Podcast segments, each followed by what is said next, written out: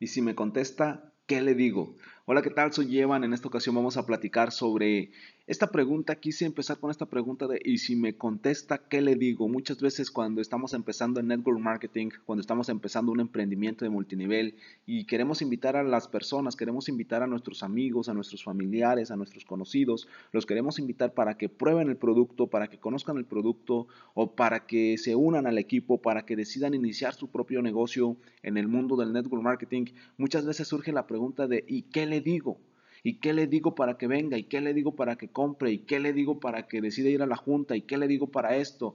Y si me dice esto, ¿qué le digo? Y si me contesta esto, ¿qué le digo?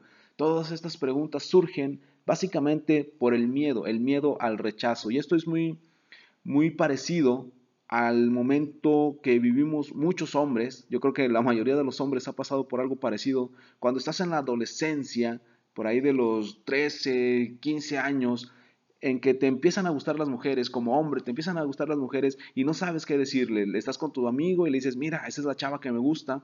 Y tu amigo te dice, pues háblale.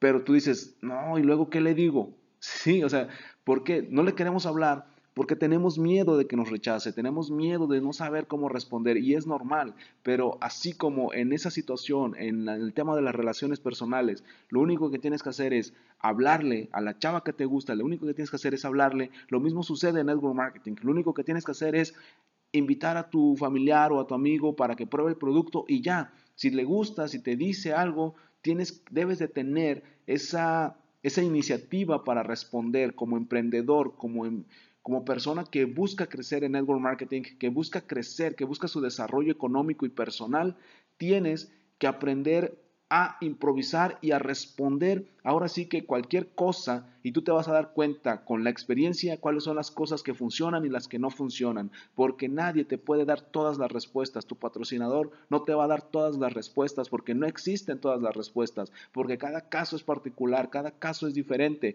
por lo tanto, tu primer paso es hablarle a las personas, es ofrecerle el producto, es invitarlo a la junta.